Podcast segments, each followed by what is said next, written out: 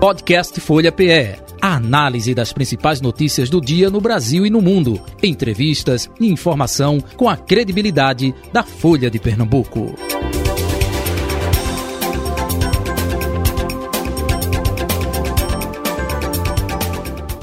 Folha Política. O Folha Política aqui no Conexão Notícias, contando hoje com a participação aqui no estúdio da Folha FM do deputado Antônio Coelho, que foi reeleito deputado estadual com 91.698 votos.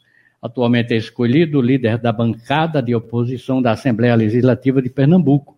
O parlamentar também é membro titular das comissões de Finanças, Orçamento e Tributação e de Administração Pública. Ainda é suplente das comissões de Constituição, Legislação e Justiça.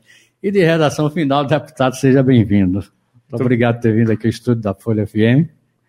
Muito obrigado, Nanão. É um grande prazer estar aqui com você, com Carlos, Carol e todos aqui que fazem a Rádio Folha. Tenho certeza que teremos um bate-papo muito construtivo sobre esse novo momento que Pernambuco vai atravessar, com o novo ciclo político que se inicia com a eleição da governadora eleita Raquel Lira. Participando dessa entrevista, Carol Brito, que é subeditora de política da Folha de Pernambuco. Bom dia, Carol. Bom dia, Nenel. Bom dia, Carlos. Bom dia, deputado. É uma satisfação estar aqui com vocês hoje. E Carlos André, que é repórter de política da Folha de Pernambuco. Bom dia, bom Carlos dia, André. Bom dia, Nenel. Bom dia, Carol. Bom dia, deputado. Bom dia, ouvinte da Rádio Folha. Ok, então, Carol Brito. É, deputado, o senhor foi líder da oposição do, ao PSB na Assembleia Legislativa, né? E o PSB encerrou um ciclo aí de 16 anos é, de poder. O que é que o senhor acredita que motivou o fim desse ciclo? Foi uma grande fadiga de material. Depois de 16 anos no poder, o PSB não conseguia mais aproveitar, apresentar propostas coerentes para a população pernambucana que realmente pudessem tirar o nosso estado desse grande marasmo de desenvolvimento econômico os índices de Pernambuco foram muito lamentáveis ao longo dos últimos anos. A pior malha aviária do Brasil, o pior estado para se empreender, uma das maiores taxas de desemprego de toda a nossa federação. Isso tudo provocou um sentimento de reflexão na população pernambucana, que foi buscar uma alternância, uma mudança de poder aqui no nosso estado. O senhor é líder da, da oposição. Com a mudança de governo do PSB, para o PSDB, Raquel, né? O senhor é provável candidato a, a, é, a ser líder da situação? Eu estarei, com certeza, contribuindo com a futura governadora. Ela pode contar comigo dentro de sua base de apoio na Assembleia Legislativa. Já tive o privilégio de apoiá-la no segundo turno dessas eleições. Existem diversas convergências programáticas no que ela apresentou em sua campanha do que eu também apresentei na minha, mas principalmente do que eu defendi ao longo dos últimos quatro anos concessões de ativos importantes para que a gente possa garantir mais eficiência, mais investimento no estado de Pernambuco, enxugamento da máquina pública para que a gente possa honrar o suor do contribuinte pernambucano. Tudo isso a gente vai poder trabalhar é, de mãos dadas para que a gente possa ter um governo do estado mais eficiente e que recupere aqui a sua capacidade de investimento em Pernambuco. Mas o senhor pode ser ou não candidato a é uma decisão completamente da mão da governadora. Seria uma grande honra ser o líder do governo da governadora Raquel Lira, mas é algo que ainda vai ser construído mais para frente. O senhor falou aí sobre essa questão de concessões, né, que foi uma pauta muito forte, inclusive do é, ex-prefeito de Petrolina, Miguel Coelho, né, principalmente a questão da, é, da Compesa, né, que é um problema aí, principalmente no interior do estado. É, o senhor acredita que com a eleição de Raquel Lira, essa questão da privatização, concessão, enfim, algum modelo é, de renovação da Compesa possa é, ser aprovado? Torço que sim. A governadora eleita defendeu essa pauta durante a sua campanha, fazer a concessão dos serviços da Compesa. E isso, na minha concepção, é algo estratégico para o estado de Pernambuco, porque tem a potencialidade de levantar bilhões, talvez dezenas de bilhões de reais de investimentos aqui no nosso estado. E tantos pernambucanos, não é só um desafio do interior de Pernambuco, Carol, tantas pessoas aqui no Recife que convivem com cortes recorrentes de água, tantos pernambucanos que não têm o saneamento básico, algo tão básico, que é tão central para a dignidade humana no século XXI. Então, isso é crucial, isso poderia ser uma grande marca do governo Raquel Lira e poderia inaugurar um novo capítulo de mais investimento público e investimento privado aqui no estado de Pernambuco. O senhor fala muito em concessão e privatização.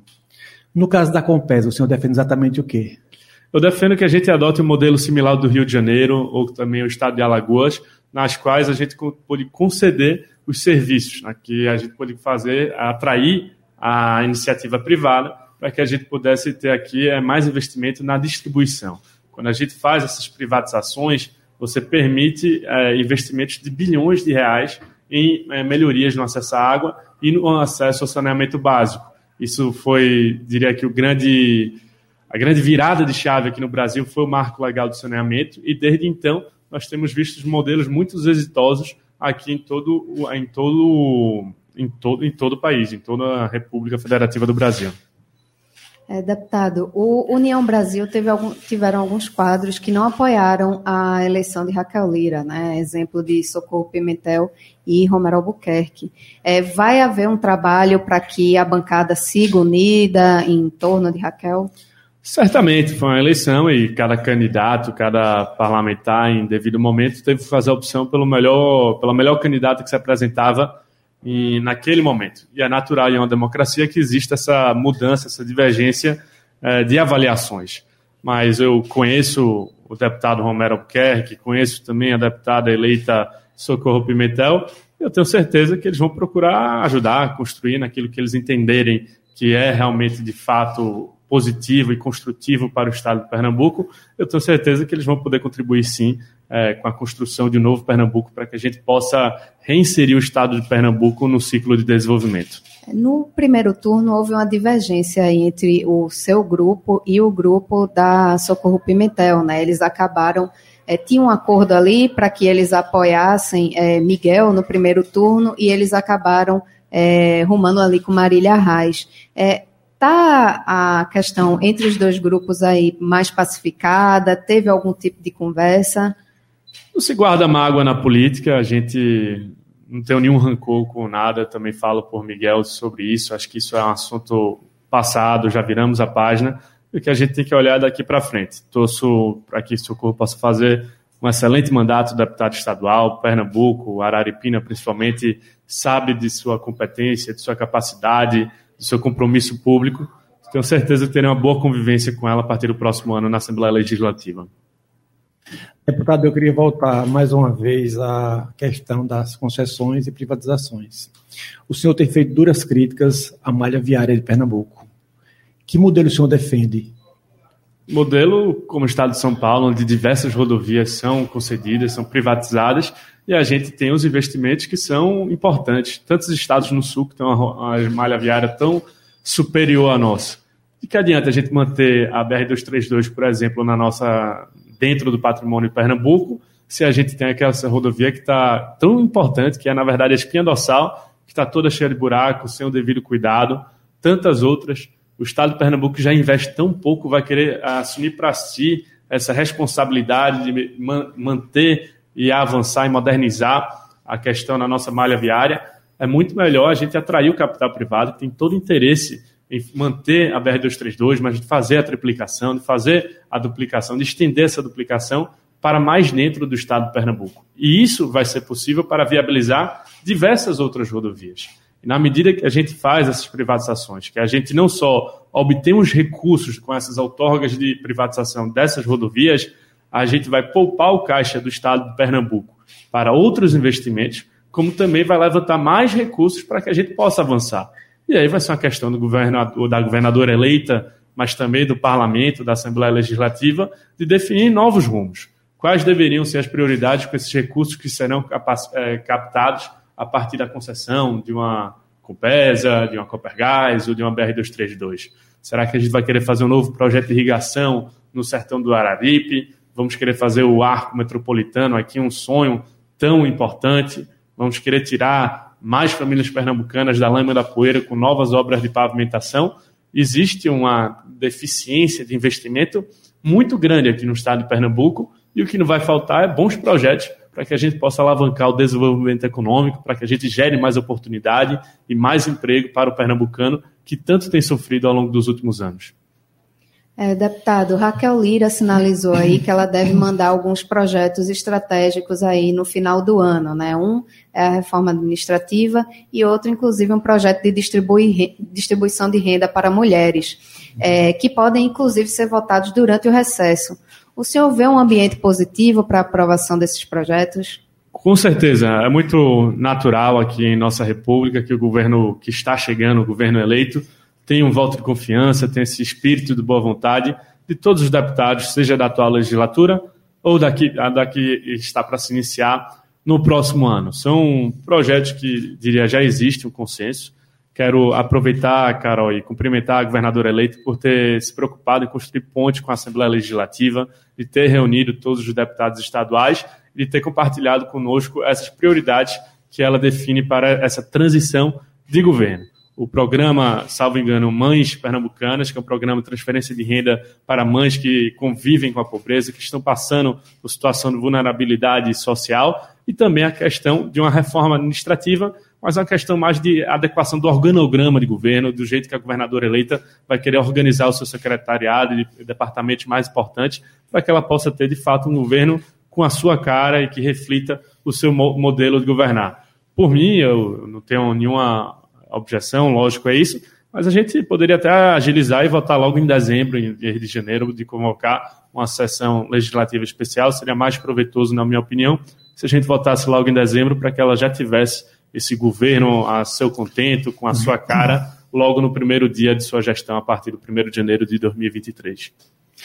Como é que o senhor acha que vai ser o diálogo de Raquel com, com os deputados depois que ela assumir? Tem as melhores perspectivas, Carlos. A governadora, mais uma vez, nesse encontro que ela teve com os deputados estaduais, eu encontrei uma pessoa que estava disposta a ouvir, que estava sendo muito atenciosa, atenciosa com todos os parlamentares. Ela apresentou projetos importantes. Eu acho que vai ter sim uma grande, uma boa convivência, uma boa simbiose entre o poder executivo e o poder legislativo, para que a gente possa corresponder às expectativas do povo pernambucano, que exige e merece de todos nós uma atuação comprometida, um trabalho determinado, para que a gente possa virar a página aqui em Pernambuco e garantir mais oportunidade para toda a nossa gente. É, deputado Miguel Coelho, logo na virada do primeiro para o segundo uhum. turno, ele fez questão de, na primeira coletiva, declarar apoio a Raquel Lira no segundo turno. Né? Foi um gesto, inclusive, muito importante para ela, principalmente para ela conseguir é, conquistar votos no sertão, aonde ela teve uma votação bem abaixo do que ela teve em outras regiões. E por conta desse apoio que foi tão estratégico, há uma expectativa de que, por exemplo, Miguel Coelho, que foi prefeito de Petrolina, saiu muito bem avaliado, que ele pudesse ser aí um secretário importante para Raquel Lira nesse uhum. é, governo. É, há essa possibilidade? Como é que se vê é, a expectativa de Miguel é, assumir uma secretaria e quais áreas ele poderia contribuir mais? Miguel fez uma contribuição importantíssima para o debate democrático nas eleições desse ano. Ele se apresenta para todo Pernambuco, saiu do menor colégio eleitoral do nosso estado, que é o Sertão, para se apresentar por nosso estado. E por uma pequena diferença de votos, ele não conseguiu uma vaga no segundo turno. Mas a gente teve a convicção que naquele momento a melhor candidata era sim a nossa governadora Raquel Lira, e felizmente ela pôde crescer a sua votação de forma muito expressiva no Sertão, mas em tantos outros colégios eleitorais, a qual Miguel teve é, apoios e votações importantes no primeiro turno. É uma decisão exclusivamente da governadora eleita se Miguel vai poder ocupar ou contribuir para o Estado de Pernambuco de alguma forma. Agora, a minha avaliação é que ficou comprovado que Miguel é algo, eu diria, um dos quadros da política pernambucana fez a grande gestão como prefeito, se demonstrou um bom candidato, uma pessoa que pode sim contribuir com o Estado de Pernambuco. Eu tenho certeza que, se não agora, lá na frente ele vai poder contribuir, é, fazer novas contribuições com o Estado de Pernambuco. Deputado, é, suas principais bandeiras nesse mandato, que está terminando agora, é, são desenvolvimento econômico, geração de emprego e segurança hídrica. Correto? Correto, Carlos. É, Continuam as mesmas bandeiras para o próximo mandato elas são ampliadas? Carlos, quero dizer que essa nossa luta na Assembleia foi um contraponto muito importante contra o modelo de governar do PSB. com todo respeito ao governador Paulo Câmara, sua equipe, existem diferenças filosóficas profundas entre o que nós apresentamos e o que eles defendem. Eles defendem um Estado grande, que arrecade muito do povo pernambucano, e o que a gente viu nos últimos anos é que isso leva a um inchaço e a uma ineficiência que não se traduz em mais investimento e mais emprego para a nossa população.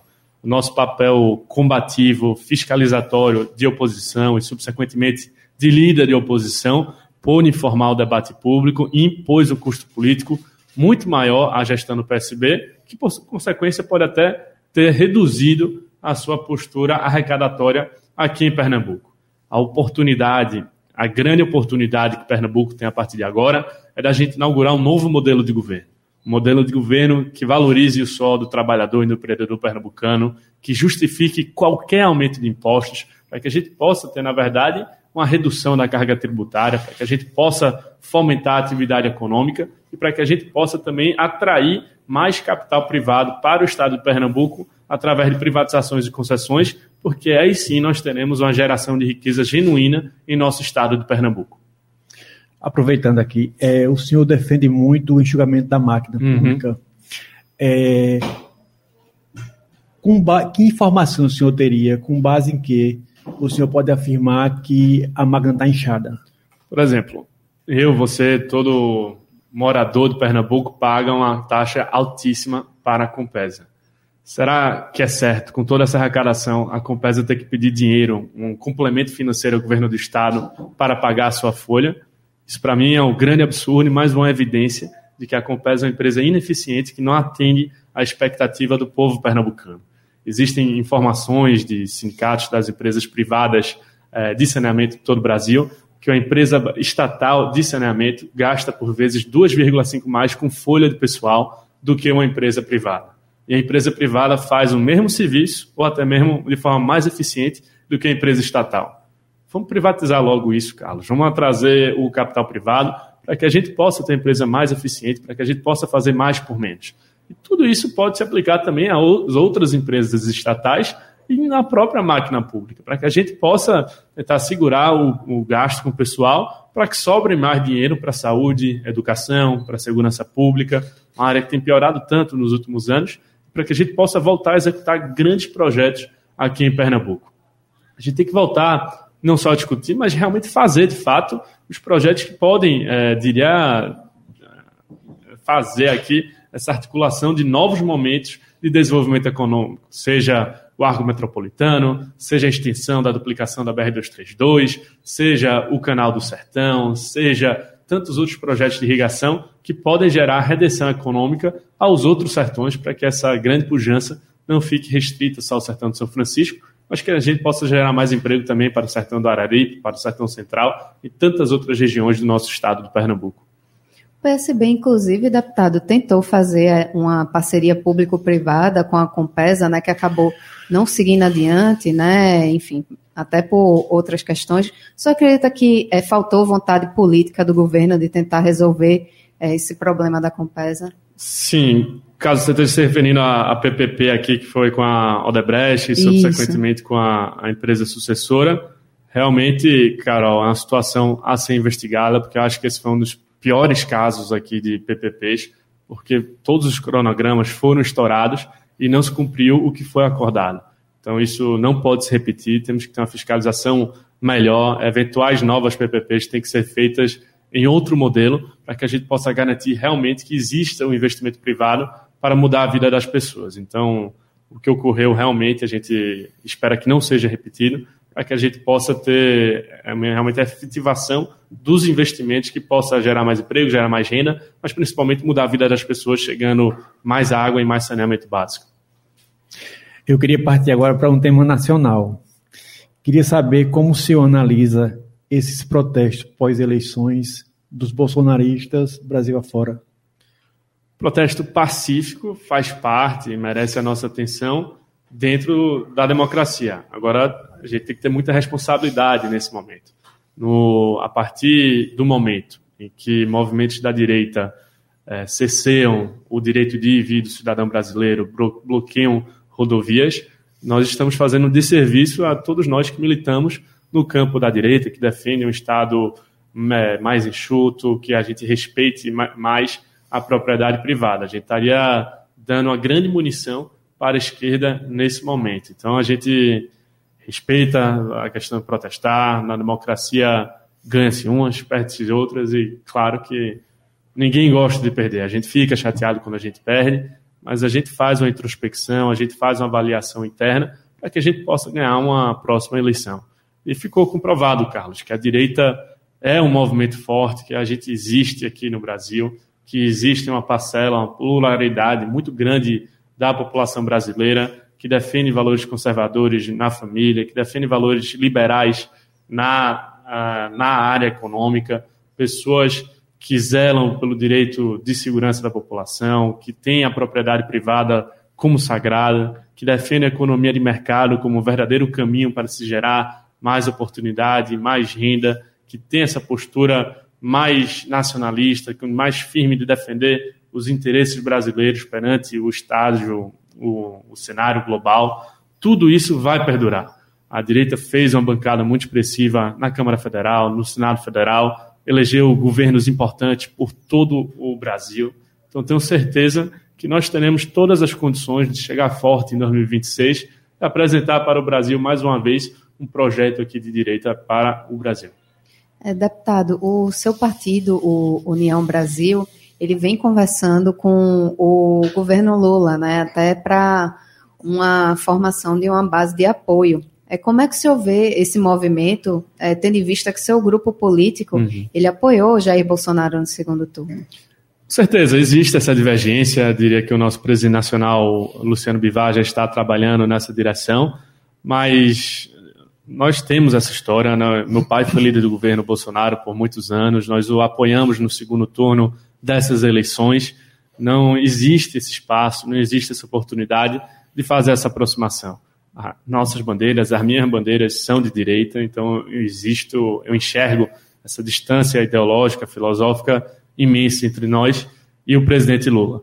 Agora, vamos aguardar o tipo de governo que o presidente Lula vai querer fazer. Se ele for fazer um governo mais conciliador, mais, diria, ortodoxo na economia, como ele fez no seu primeiro mandato, de, que se iniciou em 2003, ele certamente vai ter o apoio de deputados do União Brasil para aprovar pautas importantes. Então, vamos aguardar essa sinalização, mas só porque a gente, a oposição, não quer dizer que a gente não vai respeitar, que a gente não vai manter o diálogo institucional e que eventualmente não volte nas pautas que são importantes e queridas pela população brasileira. Sobre essa possibilidade de um diálogo, né? O seu pai, o Fernando Bezerra, ele foi líder do governo Bolsonaro, mas ele também chegou a ser ministro é, da integração no governo Dilma, né? Então, isso também abre a possibilidade de um diálogo? tem essas relações pessoais, você conhece as pessoas, mas a possibilidade de diálogo político, ao meu ver, nesse momento, é, é bem pequena. Deputado, o seu partido teve cinco deputados eleitos aqui em Pernambuco, foi isso, né? Deputados estaduais, sim, estaduais. cinco deputados. É, como o senhor considera esse número para o partido aqui em Pernambuco? É um número bom, razoável? Sim, a gente enxerga aí a força do União Brasil, é, são 10% das cadeiras da Assembleia Legislativa, no, nomes expressivos em diversas regiões, seja Chaparral, no Agreste, Romero Salles Filho, aqui em Pujuco, a deputada Socorro Pimentel, lá no sertão do Araripe, a gente mesmo lá no sertão do São Francisco. Então, União Brasil fez aqui é, grandes nomes para representar todo Pernambuco e nomes de muita capacidade. Muita gente duvidava da robustez da chapa proporcional do União Brasil, mas foi uma chapa que elegeu só que elegeu 10% das cadeiras, mas também teve um ponto de corte baixo, muito abaixo de tantos outros partidos que eles apontavam que seria mais competitivo para se eleger deputado estadual. E a gente tem todas as condições de ser protagonista no debate, de ser protagonista dentro da base de apoio à governadora eleita Raquel Lira, mas também de contribuir de forma muito expressiva com a formulação de projetos legislativos, de pautas importantes, para que a gente possa movimentar o debate democrático a partir do próximo ano. Todos estão com Raquel? Não, eu, só, eu não tenho procuração para falar dos outros deputados. Agora, já é evidente que o deputado Romero Salles Filho e o deputado Chaparral, esses já apoiaram a governadora eleita no segundo turno e certamente estarão com ela para contribuir é, com, com a governadora eleita a partir do próximo ano. Os outros deputados, eu imagino que eles poderiam responder melhor essa pergunta. Uhum.